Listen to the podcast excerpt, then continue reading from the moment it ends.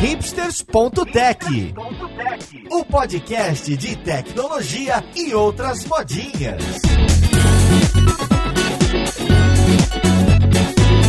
Olá, caríssimo ouvinte, seja muito bem-vindo a mais um episódio do seu podcast favorito. Meu nome é Paulo Silveira, esse aqui é o hipsters.tech e hoje a gente vai falar de inteligência artificial, a gente vai falar de ciência de dados, mas melhor ainda, a gente vai falar da educação nessas áreas, como que isso anda, para onde vai e se é que são áreas grandes, crescendo e que incluem e trazem muitas pessoas. Então vamos lá, podcast, ver com quem que a gente vai conversar. E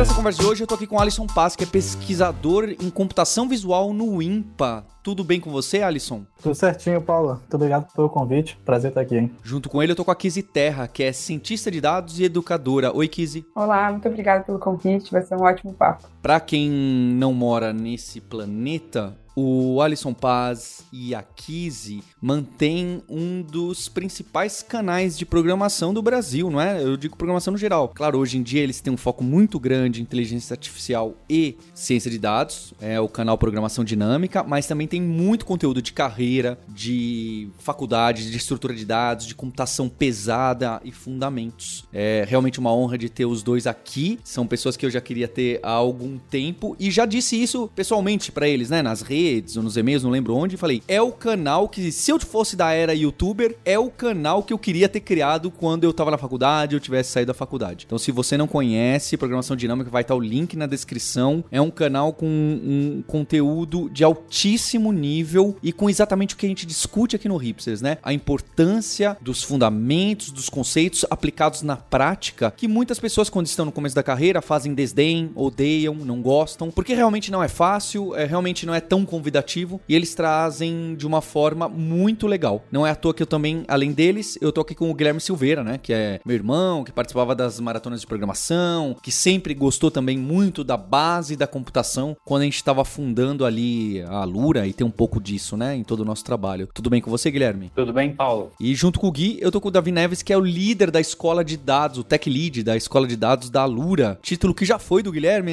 né, Davi? Agora você é, que tá com, com essa jornada já há algum tempo, tudo bem com você? Tudo ótimo, Paulo. Bem, o que eu queria fazer de pergunta, porque tem muita gente hoje que quer entrar numa carreira de cientista de dados, né? Como que eu enxergo isso? Eu enxergo, e vocês podem me corrigir, todos vocês, tá bem? Eu enxergo que. Lembra 10 anos atrás, quando a gente conversava e as palavras que apareciam era Big Data, né? Big Data era a grande palavra. Ainda aparece hoje em alguns contextos, mas isso foi quebrando em outras disciplinas e outras estratégias. Mas o Business Intelligence talvez seja uma, uma palavra da moda que ainda vende bastante, pelo bem e pelo mal. Eu gosto, tá? Pessoalmente eu gosto desse termo. Que traz pessoas, faz pessoas que sejam de outras áreas, não necessariamente puro exatas, pura programação, pura estatística, falam, poxa, deixa eu entrar nesse canal da programação dinâmica, já que fala de ciência de dados, eu que sou de administração, será que a Kizzy tem alguma coisa para eu aprender? Porque eu queria tanto usar o Power BI, eu queria tanto o, usar o Google Spreadsheets e esse tal do Python para fazer aqui minhas planilhas. E isso gerou um buzz muito grande, né? 10 anos atrás, agora talvez para 5 com essas outras coisas de dashboards. Que, claro, existem há muito mais tempo que isso, mas é mais recente essa moda, essa atração. Então tem muita coisa acontecendo em educação nessa área, tem muita coisa acontecendo né, em especializações nessa, em diversas vertentes nessas áreas. E aí eu queria saber de vocês, então começando aí pelo Alisson, pela Kizzy, se essas áreas são realmente grandes, porque eu fico com medo se a gente não tá atraindo muitas pessoas, é, a gente todos aqui, né, que gostamos de ciência de vocês quatro, que gostam muito dessas áreas, estudam nessa área. Essas áreas têm muita vaga de emprego mesmo? Ou é só um boom e é uma demanda para profissionais altamente qualificados? Isso é, não é uma área que dá boas-vindas para pessoas que estão começando e que não são é, gênias matemáticas, estatísticas e etc. Como que é esse cenário hoje? É muito legal esse seu preâmbulo, porque ele, ele introduziu muito bem coisas que a gente aborda, assim, formas né, de pensar sobre o mercado quando a gente analisa o que está acontecendo, né? Então, respondendo, sim, existem muitas vagas, há sim muita demanda, muitas oportunidades e assim, oportunidades de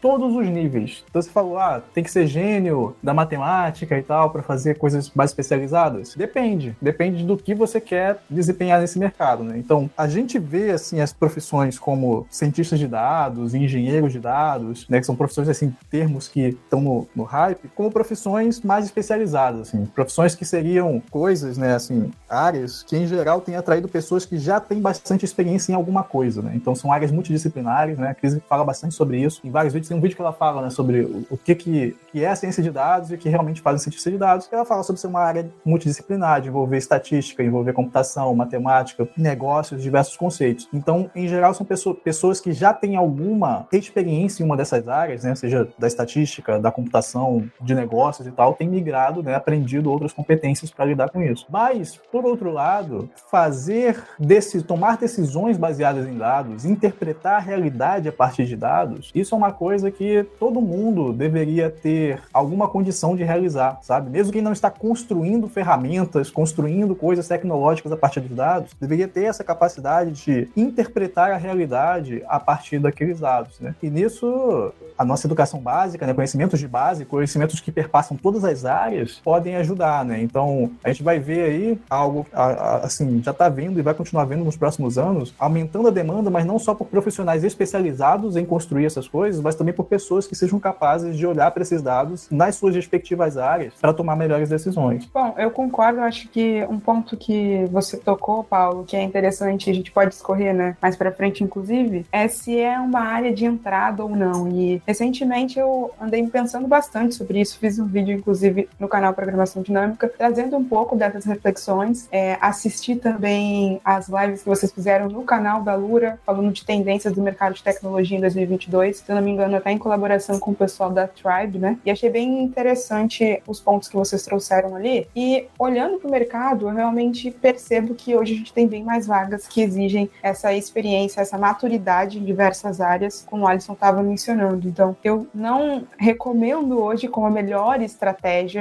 você tentar entrar por essa porta da ciência de dados, por exemplo. E aí eu acho que Perfeito. até a gente pode passar a palavra para o Guilherme, mas para falar de tamanho de mercado, não é um mercado tão gigantesco assim, já que a gente está concentrando, por exemplo, no nível de senioridade específico. Então você acha que como porta de entrada realmente, a ah, minha primeira profissão vai ser cientista de dados júnior? É um pouco, claro que acontece, é óbvio que tem histórias, né? É, relato tem todos, certo? Mas é um pouco mais difícil do que a pessoa ser desenvolvedora front-end júnior. Pouco mais não, né? Bem mais. Por questão de vaga, por questão de uma necessidade, às vezes, de uma bagagem é, de fundamentos um pouco maior, pelo menos no cenário de hoje, certo? Exato. Eu faço um paralelo com outras áreas que eu vejo como similares. Então, por exemplo, a área da segurança da informação é uma área que tende a exigir profissionais também um pouco mais especializados e seniors. Então, a gente tem acompanhado vários casos, né, de hackeamento, enfim, é, ameaças de segurança em várias empresas brasileiras. E olhando para a magnitude né, desses casos, a gente consegue entender um pouco do porquê a gente iria precisar de profissionais realmente muito experientes para lidar com esse tipo de coisa. É, eu enxergo assim também, a, a equipe de marketing da Lura fica louca comigo, né? Fala, Paulo, você tá falando que é difícil ainda endossando a Kizzy, falando que é difícil, olha, não, como primeira vaga não é não, mas é, não adianta, né? Senão a gente faz é, é muito, chama muito e não é essa a realidade. Ah, eu é. acho que como primeiro emprego para essas áreas correlatas, acaba sendo, para quem não é de tecnologia, né? E quem a gente acaba educando muito, e eu acredito que no canal de vocês, né? Eu lembro que um dos vídeos populares que vocês têm lá do Colab, SQL, etc, deve vir muita gente que é analista de negócios, por exemplo, né? Financeiro, uma pessoa engenheira que trabalha com aquelas planilhas Excel, que se for ver o código Excel e macro delas é mais avançado que a nossa programação, né? Mas ela tá querendo profissionalizar, entender melhor, estruturar código e o pensamento, não é? Por isso que eu falei que BI é um, é um terminho que eu gosto, porque eu acho que ela pega essas pessoas que vem, já tem um background de cabeça analítica, talvez não tanto quanto, né, vocês que estão aqui, mas já tem uma pegada, quer se aprofundar, e aí como segundo ou terceiro emprego já começa a ter uma, uma direção, porque quando a gente fala ainda em inteligência artificial, aí complicou mais ainda, né? Se a gente vai falar de modelo preditivo e não sei o que, sei que lá, não costuma, óbvio, tem, hoje em dia tem faculdades, tem mestrados super especializados ali, desde ali, mas a maior parte de pessoas que trabalham com machine learning mais pesado, eu imagino que não seja primeiro nem segundo emprego, nem a primeira especialização que a pessoa se direcionou. Eu queria propor uma reflexão, né? Porque, assim, às vezes a gente pensa nas coisas orientado, assim, né, ao emprego, a um cargo, né? Ah, o cientista de dados júnior, consegui ser cientista de dados júnior, mas será que eu sou cientista de dados, né? E assim, o cientista de dados enquanto a pessoa que é capaz de resolver problemas sobre uma determinada perspectiva, né, de usar os dados para responder determinadas coisas, você tem uma expectativa, né? Quando você fala assim, pô, sou cientista de dados na empresa tal, você tem uma expectativa sobre determinadas competências que aquela pessoa deveria ter e problemas com que ela sabe lidar, né? E tem a questão do cargo. O cargo, alguém te dá o título de cientista de dados, seja júnior ou qualquer outra coisa, isso é algo que depende de diversos fatores. Inclusive, você pode ter as competências e não ter o cargo no nome, e pode não ter as competências e ter o cargo, né? Isso, exatamente, depende de vários fatores. Tem, o, tem uma questão de mercado aí, né? Porque assim, se você quer só o cargo, você abre a sua empresa e se contrata como cientista de dados sênior, se você quiser. Né? A empresa é sua, entendeu? Então, essa questão mercadológica, né? Assim, a gente pegou uma, um, um, período em que não existia essa fala sobre cientistas de dados, assim. Eram pessoas que, sei lá, eram estatísticos, eram, às vezes, pessoas engenheiros de software, mas que estavam ali lidando mais com parte de dados e tal. Né? Quando a Kizzy fez o, o, mestrado dela, ela lidava com basicamente as, as coisas que ela, que ela trabalhou de, depois, né, como cientista de dados, mas não tinha ainda esse, esse nome, assim, dessa maneira forte, sabe? Então, agora que o nome tá em alta, assim, e as pessoas estão procurando, o mercado, né, tá com, com alta demanda, vai acontecer de tudo, né? Sei lá, tem empresa que às vezes quer, mas é, não, não tá encontrando, ou não tem orçamento mesmo para conseguir pagar um profissional qualificado e tal, aí quer treinar alguém aí e cria esse cientista de dados júnior. Bom, você não sabe ainda, mas já entra aqui e tal, que você vai aprendendo, vai sendo treinado, enfim, pode acontecer de tudo no mercado. Eu gostei que a gente começou falando sobre, a Kizzy comentou de hackear sistemas baseados em dados, etc. No final foi a Alisson que hackeou o sistema, falando que se você quer ser cientista de dados, basta abrir uma empresa e colocar o título de cientista de dados. É, essa foi boa, mas de fato eu concordo que em relação a essa questão da posição do título, né, de, de cientista de dados, para cada empresa existe um tipo de cientista de dados, um tipo de cargo definido e inclusive acho que se a gente olhar para a história mesmo de toda a questão da, do BI em si, como o Paulo comentou, o BI era um conjunto de todas essas funcionalidades há muito tempo, há muito tempo atrás, né? E agora a gente começou a desmembrar isso e cada um virou uma especialidade naquele ponto, né? E pensando em especialidade, o que a gente vai pensar, né? Que exatamente precisa ter um conhecimento prévio, tem que passar por um determinadas experiências para estar tá ali, para desempenhar aquele determinado papel. E acho que para complementar, a gente não está falando só do conhecimento técnico, que já é né, um volume grande de coisas para se aprender, mas muitas vezes a ciência de dados vai estar tá aplicada a algum contexto, né? Seja nas finanças, na saúde. E aí o conhecimento né, desse domínio também é muito importante, né? Não, não vai dar para dissociar tanto isso. E aí, muitas vezes, uma pessoa que tem uma experiência de vida mesmo, né? Trabalhou até em, em coisas correlatas antes, vai conseguir agregar mais, né? Assim, vai conseguir interpretar melhor aqueles dados, vai conseguir tirar mais insights e acho que isso tem um sentido também quando a gente está falando dessa experiência. Isso, tanto essa parte da vivência das diferentes áreas, né, como também soft skills, né, como a gente fala, né? Então, o cientista de dados vai ser uma pessoa que vai precisar comunicar aquilo, né, que ele está vendo ali, interpretando a partir dos dados para outras áreas, né, para que ações sejam tomadas, né. Você sabe, assim, no dia a dia de uma empresa, uma empresa tem muitos interesses, né, stakeholders aí, como a gente chama e tal, então no dia a dia ali, a pessoa tem que saber caminhar dentro da, da estrutura da empresa também para conseguir comunicar o seu trabalho da melhor forma e até mesmo, né, de, é, mostrar que aquilo está alinhado com os interesses, os objetivos da empresa, enfim, com as metas, essas coisas. Então, como que fica isso no ponto de vista de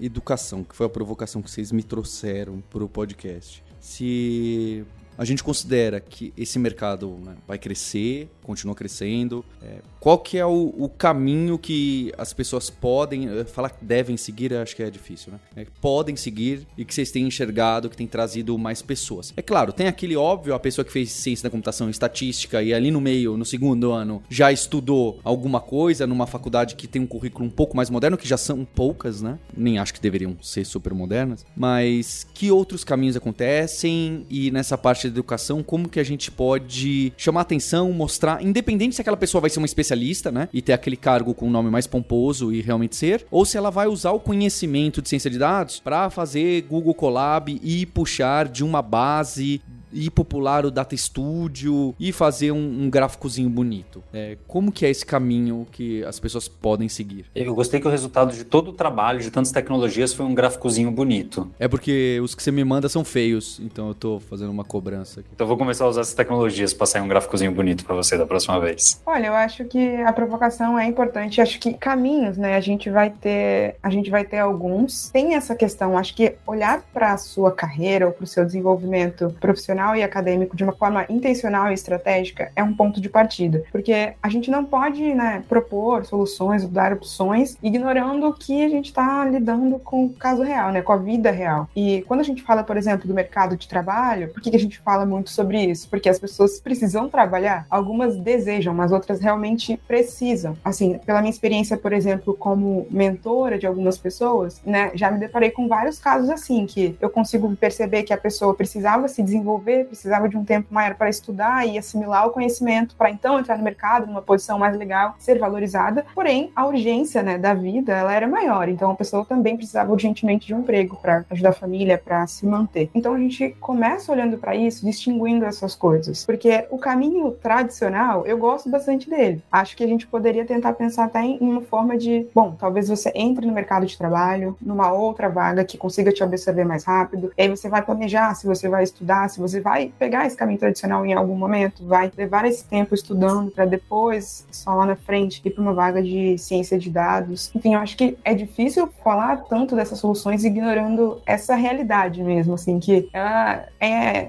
ruim, eu acho indesejável no nosso país, mas ela existe. Tem muitas coisas, muitas camadas aí, assim. Primeiro, é, desse ponto de vista de mercado, de caminhos e tal, é, de fato vão existir múltiplos caminhos, porque o, o mercado é heterogêneo, né? Como a gente estava conversando, vai existir de tudo no mercado, tem diversas empresas de diversos tamanhos, com desafios muito diferentes, né? Agora, uma coisa a gente, assim, vem observando muito e, né, vez ou outra, puxa essa discussão, assim, com a Kiz e tal, que é uma coisa que é o meu sonho, assim, é, seria ver a gente ter um mercado mais qualificado. Porque o mercado ele vai ser sempre heterogêneo, mas a proporção das coisas, né, e o tipo de, de, de construções, de desafios que a gente está lidando, isso, isso vai variar, isso varia, a gente consegue perceber isso olhando ao redor do mundo, por exemplo, né? Então, se você olhar para o tipo de problemas que a maioria das empresas, né, é, aqui no, no Brasil estão resolvendo, estão lidando e tal, é diferente de, sei lá, se pegar um mercado, né, já que vamos pegar extremos aqui, né, os Estados Unidos, por exemplo, você vai olhar Big Techs, é, a gente não tem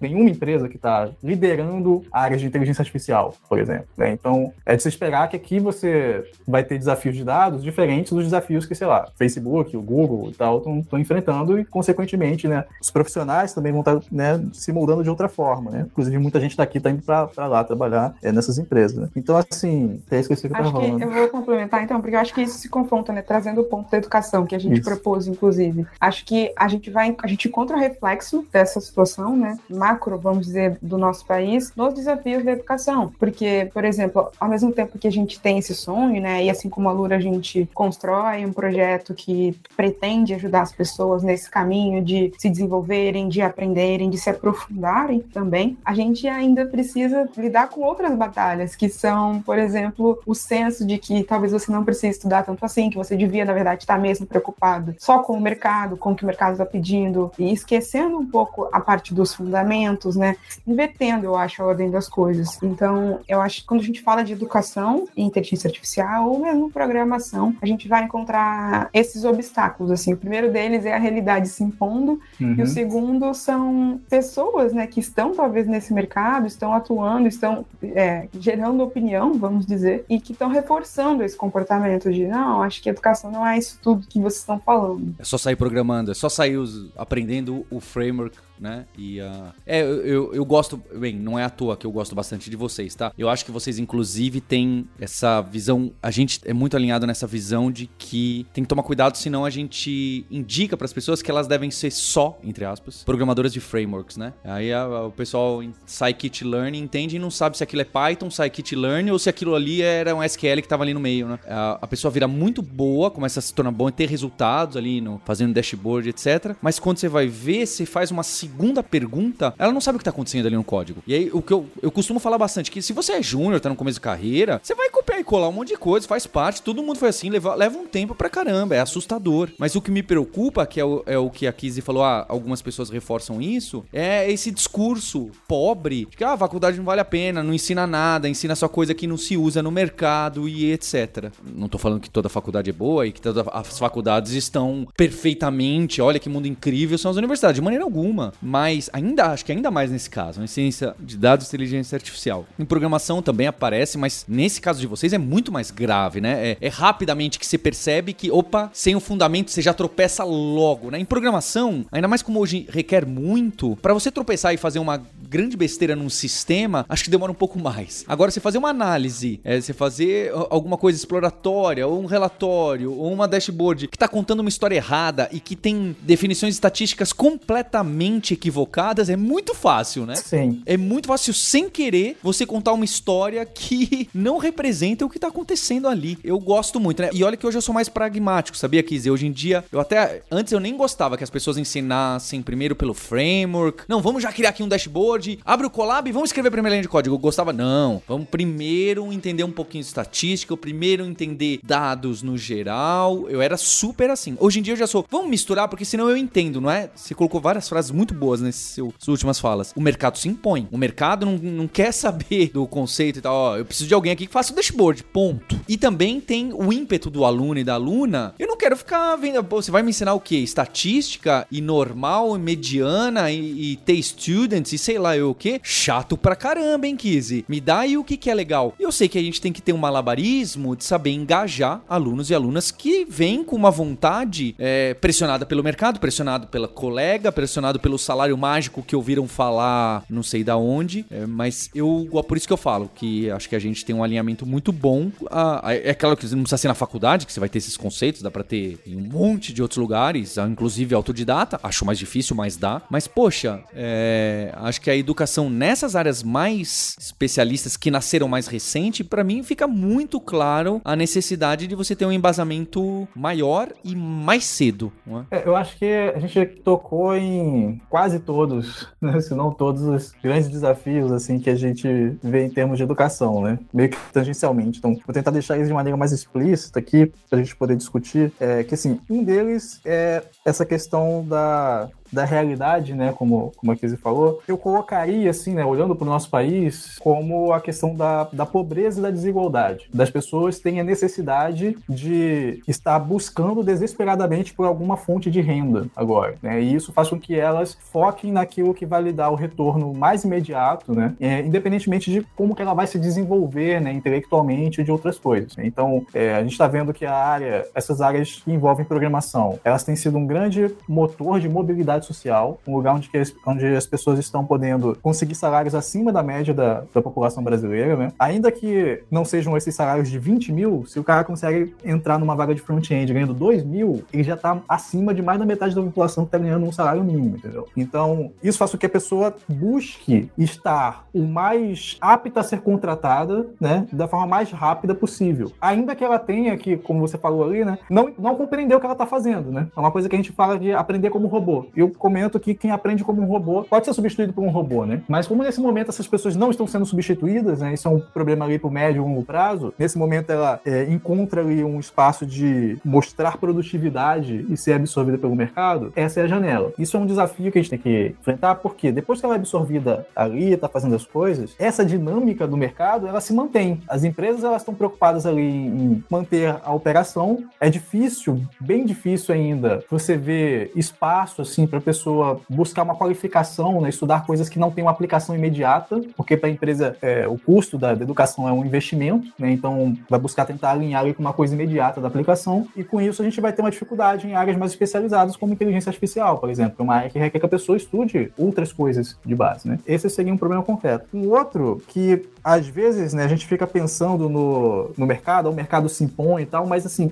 o que é o mercado? Quem é o mercado? Porque o mercado ele não é estático e no momento que eu entro no mercado, eu sou parte do mercado. A gente vê, pelo menos na minha visão, profissionais, profissionais de nível superior, eles têm uma responsabilidade para como o mercado vai se desenvolver. Às vezes a pessoa fala assim: "Ah, tô, tô vendo a faculdade, a faculdade não me ajuda, né? Eu tô vendo umas coisas aqui de base que não me ajudam a entrar no mercado agora". Cara, mas você tá vendo que são bases, são relevantes relevantes não só para os problemas que o mercado quer resolver agora, mas para coisas que, inclusive, nem existem nesse momento. E você também tem essa responsabilidade, deveria ter, ter essa consciência de que o desenvolvimento do mercado depende também da sua atuação, sabe? Tipo assim, é claro que existem diversos conceitos, não estou colocando aqui a, a responsabilidade toda no peso da, né, da pessoa, tem essa questão da pobreza que a gente falou, tem questão de investimento de governo, enfim, tem diversas coisas que a gente pode discutir, mas existe essa responsabilidade também, né? Para existir um Google, um Facebook, etc., além de um ecossistema lá favorável, tem que existir alguém que vai lá e faz. Ou uma lura. É, entendeu? Uma lura, então, exatamente. Tem que existir alguém que vai lá e faz, entendeu? Que pega e, e, e, e pensa, pô, será, como eu consigo aplicar? Não é só um negócio imediato assim, ah, pô, como é que eu pego aqui um framework e vou atender o cara? Cara, o pessoal do Google estava fazendo um doutorado e pensou, cara, como é que eu uso esse conhecimento aqui dessas coisas, desses gráficos aqui, desses grafos e page rank aqui, esse algoritmo, algoritmo, como é que eu crio uma coisa nova de pesquisa que vai ser aplicada e vai resolver um problema aqui, cara? Então, eu acho que é difícil, em meio a tanto ruído, né, aqui no, no mercado local, a gente começar a ter essas discussões.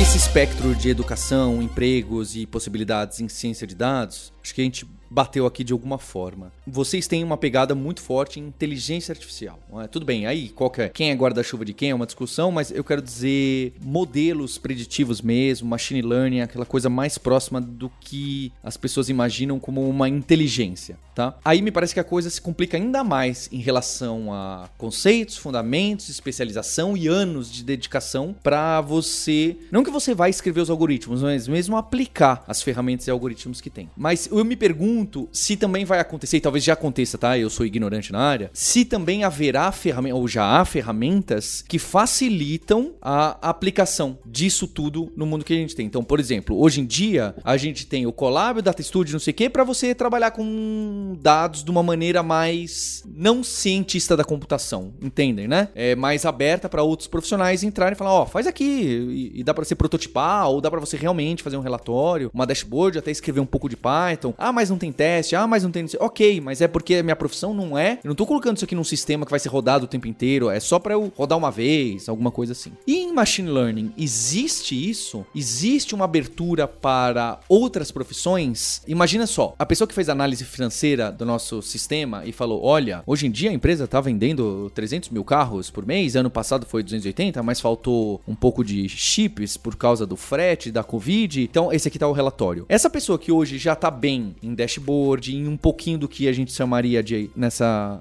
capacidade analítica, etc. Existe também um caminho para ela fazer agora análise preditiva, entende? Agora meu próximo passo é falar o seguinte: será que vai faltar se continuar esse shortage de chips vindos de Taiwan? É, minha produção de carros vai cair, subir ou continuar a mesma? É, aí já, sei lá, tô dando um problema que talvez nem se encaixe. Mas vocês entenderam? As pessoas não matemáticas, cientistas podem hoje em dia dar dois cliques ou ok, vai dois cliques eu tô exagerando, mas elas podem setupar uma ferramenta, dar alguns indicadores sem que ela tenha que saber. Não, peraí aqui é melhor uma árvore, rede neural e o gradiente e sei lá o que, o parâmetro que eu vou usar e esse modelo e roda e reroda e testa. Existe uma tendência para que ferramentas nos auxiliem para isso, para que pessoas de outras áreas possam fazer esses modelos? Existir uma tendência existe, né? A gente existe, existe essa tendência de automação também nessa área. Aqui no Brasil eu ainda vejo isso um pouco distante, né? Mas eu vejo esforços, por exemplo, de empresas como a Amazon,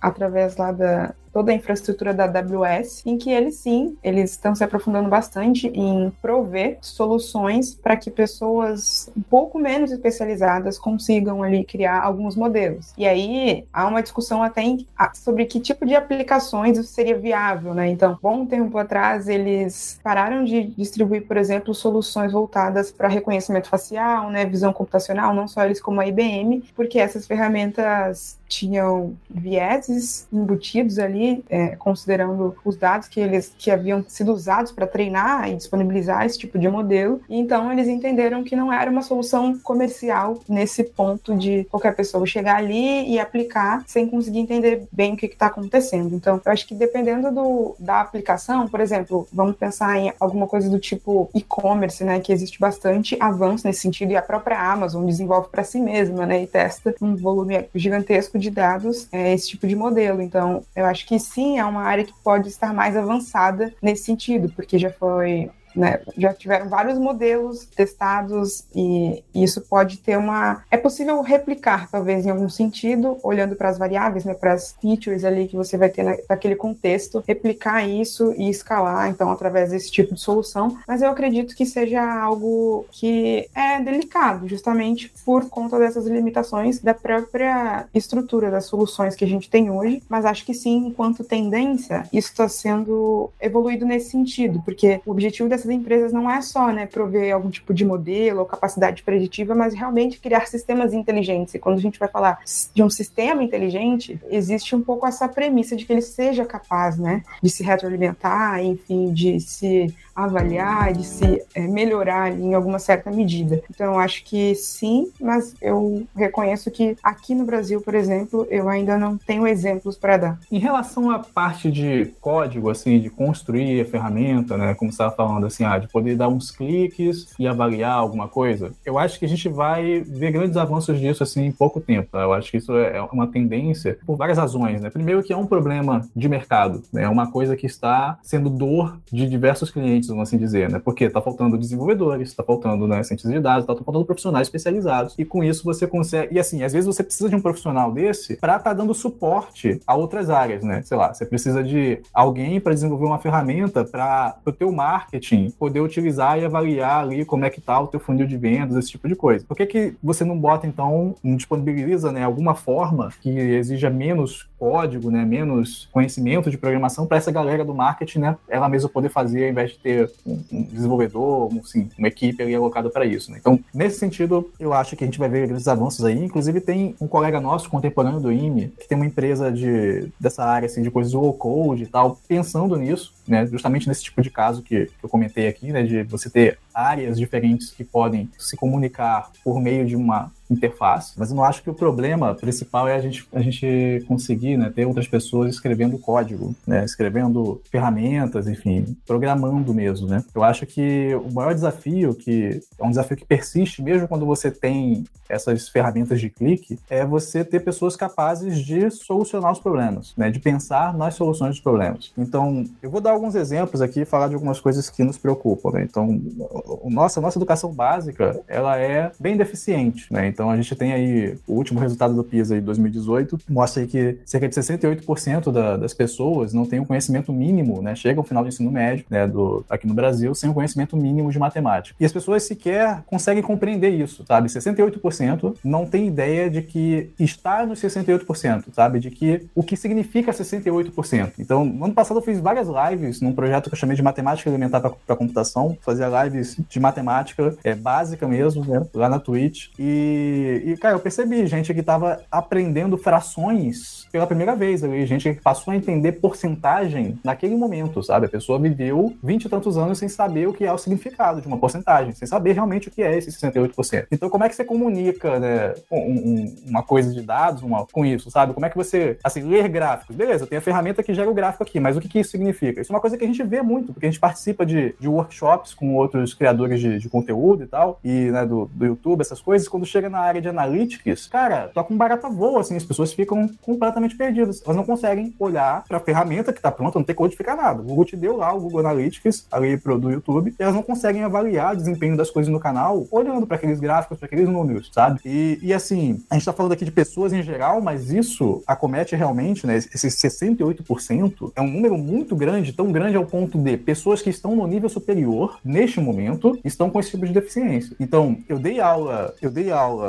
numa faculdade, tá? eu dei aula durante dois anos e pouco numa faculdade, é, eu fui coordenador de pós-graduação e tal, e assim, era uma faculdade até é, diferente do que do modelo tradicional, assim, porque ela é focada em ensinar a partir das tecnologias, tá? Ela é bem orientada no mercado, então assim, eu dava aula de Android, por exemplo, entendeu? Num, pra, num curso de engenharia de, de computação, de engenharia de software, análise de desenvolvimento de sistema, dava aula de Android e não de, sei lá, algoritmo, uma coisa assim. Cara, teve duas coisas que me, me chocaram, assim. Um, todo período, os alunos eles tinham que desenvolver um projeto. E isso eu achava muito legal. achava muito interessante isso mesmo. ter essa oportunidade de estar ali ensinando eles sobre metodologias ágeis, né? Sobre Scrum, sobre coisas do Android, e no final eles têm que desenvolver um projeto. Só que chegou ao ponto, cara, de um, cara, de um grupo, né? Eles desenvolviam em grupo, e aí um grupo queria fazer um aplicativo para ajudar você com financiamento de casa, financiamento de motos, carros, essas coisas, sabe? Aí chegou no final, eles tinham a interface do app, né? Eles tinham lá um protótipo e tal, só que só funcionava para casa, não funcionava para carro. E aí eu perguntei, tá, mas por que que não funciona para carro? Aí falou assim, não, é porque a gente não conseguiu encontrar na internet a fórmula para carro. E eu fiquei assim, tipo, tá, peraí, a pessoa tá num curso de engenharia de computação e ela não conseguiu, ela não sabe calcular um juro composto, ela não sabe calcular um APG, sabe? Ela não, não sabe. E não só ela não sabe, como ela não percebeu que era exatamente o mesmo processo que ele tinha que aplicar para casa e para o carro, só mudando a taxa de juros. Ele conseguiu implementar para um, porque ele encontrou diretamente na internet a fórmula para casa, e ele procurou a outra, não encontrou e não conseguiu perceber Não abstraiu, sequer. né? Não abstraiu. Isso, sequer perceber que era a mesma coisa, trocando a taxa de juros, que era o mesmo processo, entendeu? Isso foi uma coisa que me chocou. Outra foi depois, uma aluna que me procurou na biblioteca, ela estava estudando no semestre de Data Science, né, ciência de dados, e aí ela me procurou perguntando se eu sabia sobre probabilidade e tal. Eu falei, ah, posso ajudar aqui. E assim, eu olhei lá a tarefa que ela, que ela tava enrolada e eu tentei propor coisas mais básicas para ver onde é que tava a dificuldade. E eu percebi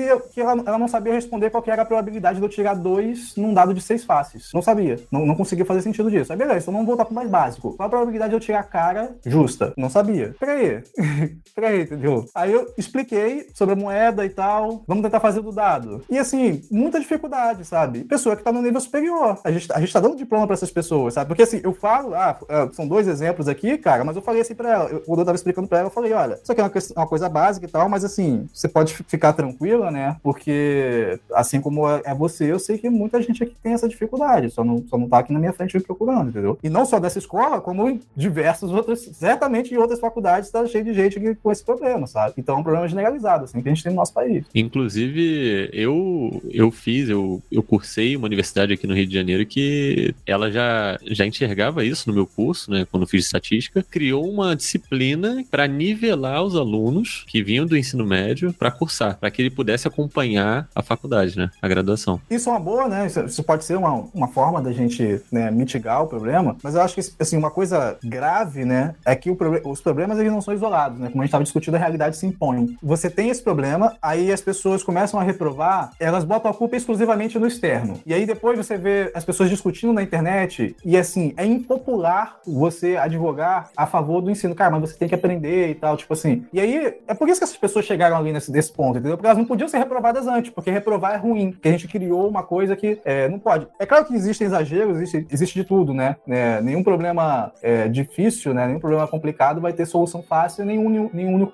Mas é, é complicado, porque nesse momento, a, o discurso, ele vai ficar sempre em torno evitar dificuldades, sabe? E nisso a gente vai cada vez mais deteriorando. Paulo, você comentou essa questão da ferramenta, né? Eu acho que, né, reforçando um pouco disso, essas ferramentas de clique já existem há décadas. Então, vou, vou citar três ferramentas que são do dia a dia de várias pessoas e mostram justo esse ponto de que não é a existência da ferramenta que vai resolver isso. A primeira delas é o Google Analytics. Ela já faz um monte de coisa para a gente, os dados já estão lá, ela já tira conclusões para a gente, inclusive as conclusões são tiradas. Ela mostra a frase da conclusão para a gente e a gente não consegue interpretar esses dados e as frases que estão lá. A gente nem usa, tá lá e a gente desdenha. Você ignora. Aquelas frases que estão ali são ignoradas. São ignoradas. Eu entendo que várias delas realmente são ruins, né? Não serve pra nada, é verdade. Eu entendo, concordo. Mas entendeu? Coisa, às vezes você nem precisa do clique, o negócio tá lá. É que eu entendo, de novo, dashboard super complexo, um milhão de opções, serve pra nada. Mesmo problemas de sempre. Mas, entendeu? Essa dificuldade tá lá, a ferramenta tá lá, a dificuldade tá lá. YouTube é a mesma coisa, dashboard. Mas além dessas, aí falando sobre clique, o Excel. O Excel tá aí faz décadas, calcula várias coisas estatísticas pra gente, a gente não usa. E aí a gente não consegue entender quando que tem que usar média, quando tem que usar mediana, quando precisa de um intervalo de confiança, quando não precisa. A gente continua sem saber fazer isso. Então, a ferramenta só existir e estar lá, mesmo que ela seja um clique, e o Excel você seleciona ali, ele já te fala a média, você seleciona e calcula o intervalo, você tem tudo lá, seleciona e roda. Se a gente não sabe utilizar e entender aquilo, né? E aí você não precisa entender necessariamente a integral por trás daquilo. No começo da carreira pode até ser que não, né? Mas você precisa entender aquilo, né? Não precisa só entender ah, o resultadinho, né? Entender o que aquilo significa,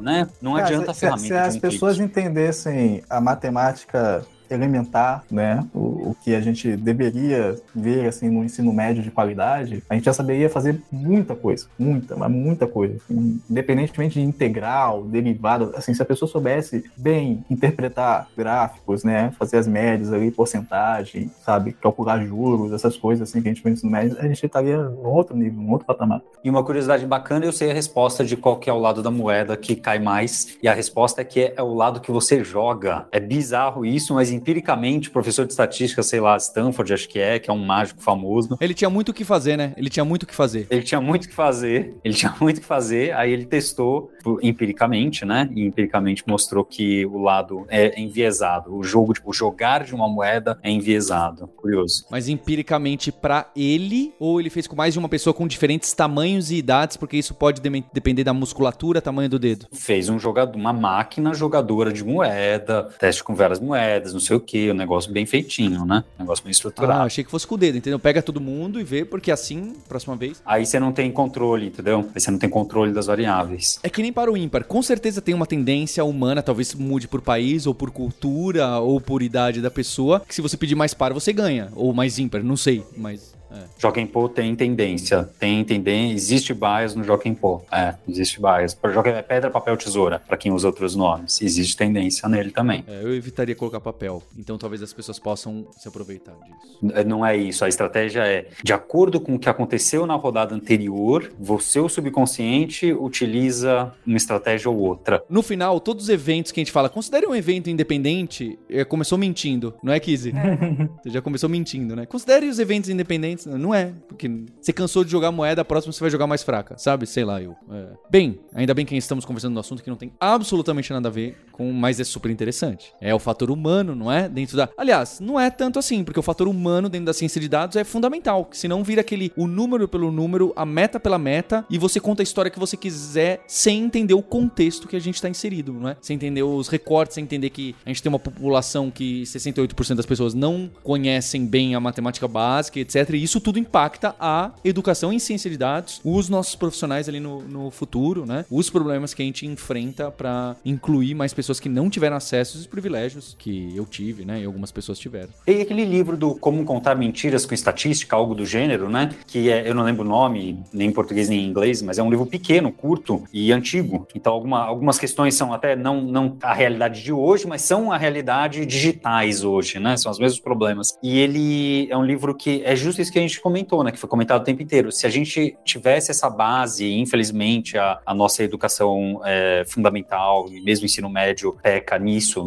em sua grande maioria, né? É difícil, é um trabalho difícil na realidade brasileira, né? Entra a questão que a Kizzy comentou, é da realidade, né? É, não é falta de esforço de professores e professoras. E então essa o ba, né? As mentiras, muitas dessas mentiras, por vezes são são estratégias simples de, de matemática, de estatística, né? Que você pegaria e a gente não tem. A gente, a- nós, É. como seres humanos, não temos essa base. O dado, o dado ele, ele não é a realidade, né? Ele é uma observação, é uma projeção ali de baixa dimensão, né? Um extrato do que é a realidade. E ainda que você pegue muitos dados, você vai ter muitas observações que podem te ajudar a chegar a uma conclusão mais correta, mas ainda assim não é a realidade. né? Então, tudo está sujeito a interpretações, né? E é é outra coisa que a gente fala bastante, assim, que todo conhecimento ele está conectado, né? As pessoas às vezes usam essa divisão que a gente fez que deveria ser puramente taxonômica mesmo, né? Assim, algo tipo matemática, física, o português, a história, devia ser uma coisa mais para a gente conseguir classificar e se organizar, né? Mas as pessoas passaram a utilizar isso como caixinhas limitantes, né? Se fechando, ah, então eu não gosto muito de matemática, sou uma pessoa de humanas, ou ah, isso é uma coisa que limita muita gente, cara. Assim, inclusive, me, me limitou, assim, durante um, um certo tempo, porque é, se você é bom em matemática, por exemplo, né, as pessoas acham que você é bom em matemática, falam, ah, você é muito bom em matemática, tem que fazer exatas, não sei o que tem que fazer. E você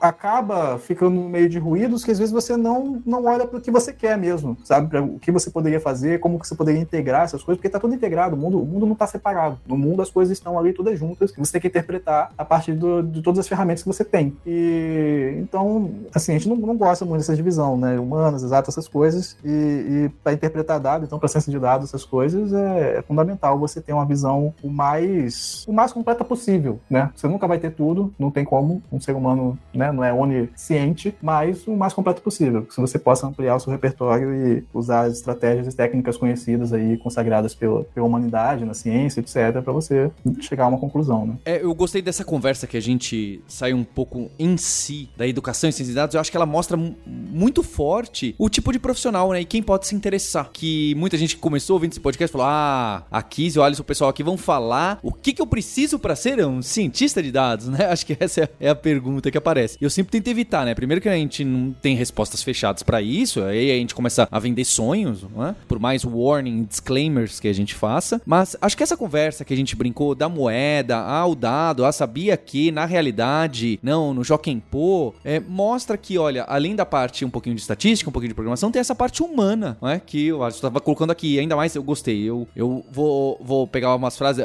várias da Kizzy que eu citei ali, e essa do Alisson de que, olha, o número não é uma realidade, é uma observação da realidade, que dependendo do contexto ou como você observou, você tá levando uma coisa aí que não é exatamente o que você gostaria de trabalhar. Tome seu cuidado. Por isso que eu, sou uma pessoa muito crítica daquilo. Não, traga-me os dados, data driven puro. Aqui a gente só toma. Gente, ó, observa o lado do seu olha pro lado, olha pra janela. Tem uma pessoa ali que tá passando fome. Você vai com data driven com a pessoa que tá matando fome, passando fome? Entende? É, às vezes eu acho que os dados. Às vezes não. Muitas vezes os dados são pra gente auxiliar e ver se a gente não tá fazendo uma grande besteira. Agora, decisões finais grandes, ainda mais que envolvem vidas, pessoas, futuro de um país, a gente tem que ter um olhar qualitativo, pessoa e pessoa, não esquecer do que o Alisson colocou como a realidade, né? Não os números, a realidade do povo, das pessoas, da nossa empresa até, né? Se você tá pensando em algo financeiro, né? A realidade do que que você sente, o que que as pessoas conversam.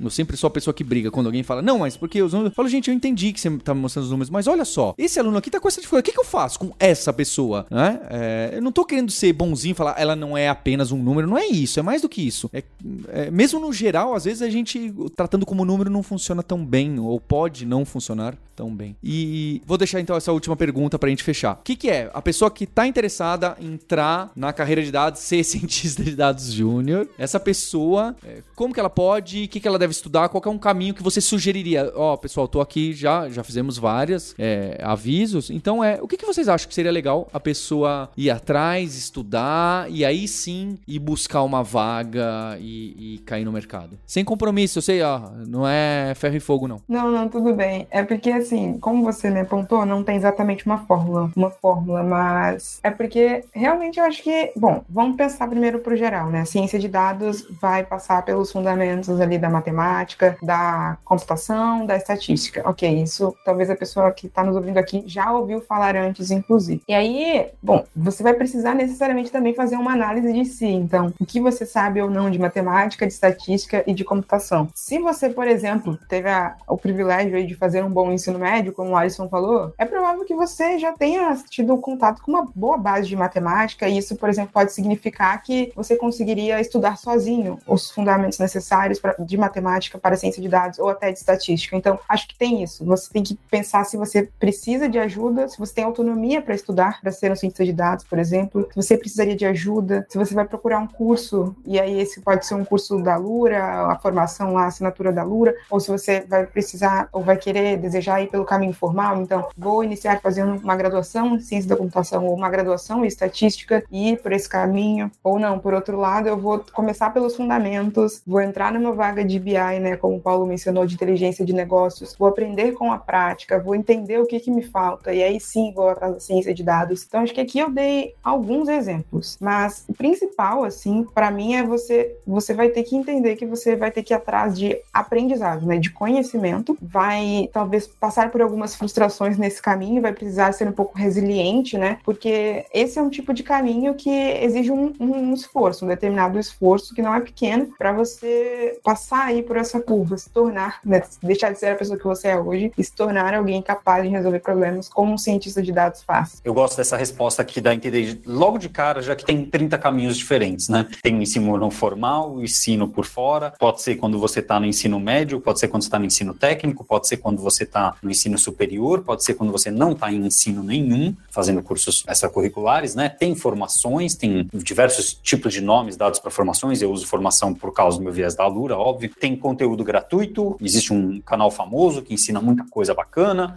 e, e por aí vai. O que fizer sentido para você nesse momento da sua vida, da realidade sua, etc. Todos são caminhos viáveis hoje em dia, já que é um mercado que tem bastante oportunidade. Né? Sempre lembrando que você pode, na junta comercial, abrir sua empresa e se contratar, né? Como cientista de dados. Bem, eu queria agradecer aqui o Davi Guilherme e Programação Dinâmica, o casal Programação Dinâmica, que olha só, né? Começou o nome do canal com um trocadilho, com algo bem de cientista de computação. Era um, era um dos meus problemas mais odiados, que eu participava das maratonas de programação e que o meu irmão mais gostava, curioso, né? E é engraçado, né? Porque eu vejo que os, os vídeos que são mais assistidos lá nos canais deles, acho que pelo menos hoje em dia, são os de ciência de dados, inteligência artificial e os de carreira, esse e tal. Mas eu lembro que tinha mais, né? Os de algoritmos e, e, etc. Ok, tudo bem se na vida eles não são os mais populares, mas torço para que quem tá ouvindo a gente também assista esses vídeos, porque também são fundamentos que se você trabalha com front-end, com back-end, no futuro da sua carreira, isso vai sim fazer diferença para você. Pode não parecer óbvio, pode não ser agora, mas o que vai distinguir você de ter, né? A gente fala muito do devem ter na Lura, para você ganhar profundidade mesmo numa carreira a longo prazo, você não vai escapar de como funciona o sistema operacional, alocação de memória, estruturas de dados e algoritmos básicos, por mais que não seja algo que, ah, porque todo dia eu escrevo aqui um algoritmo, realmente são pouquíssimas pessoas que precisam disso. Mas quando as coisas apertarem para você numa análise, num modelo preditivo, é, numa programação, esses a gente chama de conceito, parece que até a gente tá menosprezando, né? Ah, conceito, fundamentos, parece que são coisas básicas e relevantes. Não, conceitos e fundamentos são coisas difíceis e muito relevantes. É que às vezes não é, e talvez culpa nossa, educadores, às vezes não é tão claro como que isso vai acabar aparecendo ou pode aparecer. E, e é difícil mesmo, tá? É uma missão na educação, essa parte mais matemática, mais abstrata, é um pouco difícil. Eu, na faculdade, reclamei a vida inteira sobre isso. É, mas eu tenho uma crítica a isso, porque assim, eu também, quando entrei na, na faculdade, tinha um pouco dessa visão de, poxa, cadê, né, coisa prática e tal, até porque eu fiz um, eu fiz um curso de engenharia, né, eu fiz um curso de engenharia de computação,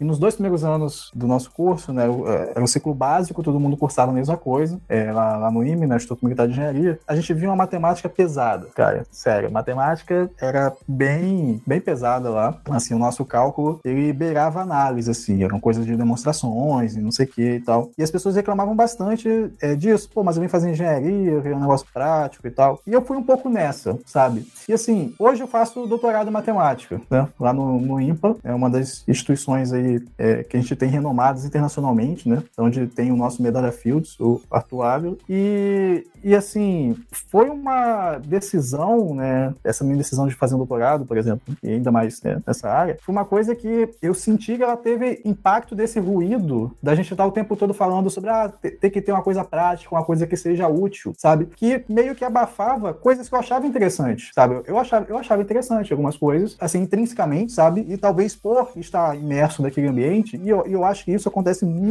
assim, na escola, por isso eu falei o negócio lá de botar em caixinhas e tal, assim, acho que isso acontece muito na escola, quando a pessoa tá ali vendo assuntos, é, de que às vezes você gosta de um negócio que as pessoas não gostam e você acaba não gostando porque quer se enturmar, sabe? Quer estar tá no, no meio do negócio. Então, assim, isso é uma coisa, assim, um, um viés, né, pessoal, não sabe o pessoal que eu tô trazendo, mas a minha crítica mesmo, ela é, assim, a gente moldar educação por esse ponto de vista utilitarista. Porque duas coisas. Uma é que, às vezes, é, assim, uma, uma coisa é repertório aleatório mesmo, sabe? Tipo assim, filosofia, sei lá. Você também, da mesma forma que você não tá usando, não tá escrevendo uma estrutura de dados ali no, no teu dia a dia, né? Não tá escrevendo algoritmo de busca e profundidade em gráfico no teu dia a dia, você também não tá é, discutindo Dostoiévski ou, sei lá, é, Aristóteles, sabe? Mas essas ideias, elas fazem parte do teu repertório. Elas fazem, se, se você assimilou aquilo, você pensa de uma forma diferente, sabe? Depois que você teve contato com uma ideia, você pensa de uma forma diferente. Você se torna uma outra pessoa. E isso, eu acho que é algo importante, tá? Então, isso é uma coisa. A outra é que, para fazer educação, né, o assunto ele ser interessante, eu não acho que necessariamente ele precisa ter aplicação prática, assim, útil de, enfim, mercado, gerar dinheiro. Eu acho que a pessoa ela tem que ser capaz de compreender aquela ideia a partir das ideias que ela já tinha sabe? Eu vejo que quando as pessoas, assim, muita gente que tá na faculdade com a cabeça que eu tinha, que outros tinham também, de ah, procurar um negócio útil e tal, quando elas pegam um negócio, mesmo que seja abstrato, mas que elas estão entendendo e veem valor naquela ideia, elas assimilam, sabe? Tipo um poema, cara, tipo um poema, sabe? Um negócio que, assim, não vai ser útil pro mercado você ler um poema, mas ele tem uma ideia que por si só tem valor, sabe? Você refletir pela própria coisa. E eu vejo isso em matemática e em outras coisas também. E eu acho que a educação educação ela pode se valer disso, sem necessariamente ter esse viés utilitarista, mas se valer desse, conseguir mostrar a beleza em cima daquelas ideias, sabe? Quando a pessoa assimila aquilo, eu acho que ela aprende também, e ela se motiva também. Perfeito. É, eu queria agradecer bastante a todos vocês, acho que dá uma visão muito boa, acho que é uma conversa de educação, no geral, além dessas carreiras novas, não é? Eu, eu não gosto dessas frases, ah, daqui a cinco anos a carreira que vai ter mais não existe ainda. Porque que nem ciência de dados, já existia há 12 anos atrás e tal, só não tinha o um nome, né? Alguém foi lá e batizou. É, já existia, e às vezes era dividido, né? Você fazia uh, report, SQL e também fazia análise de dados e ciência, etc. São, são nomes. Mas vai criando e vai dando novas possibilidades de carreiras mais estruturadas e vai ficando um pouquinho mais óbvio o que, que é necessário. Então, de novo, dar parabéns ao trabalho de todos aqui, em especial da, da dupla. Deixar vários links para os canais. Tem no canal da Lura também tem bastante coisa de carreira, de ciência de dados, inteligência artificial, entrevistas. E tem um compromisso com você na próxima terça-feira. Hipsters, abraços. Tchau.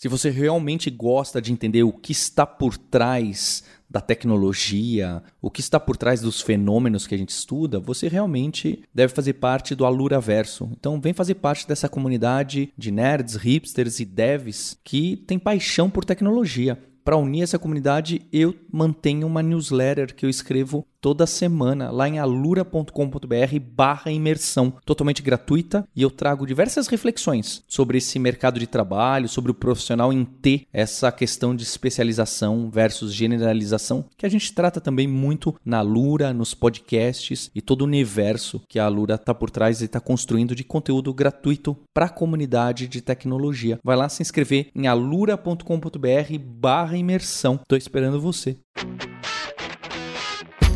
Você ouviu o hipsters.tech. Produção e oferecimento alura.com.br. Mergulhe em tecnologia. Edição Radiofobia Podcast e Multimídia.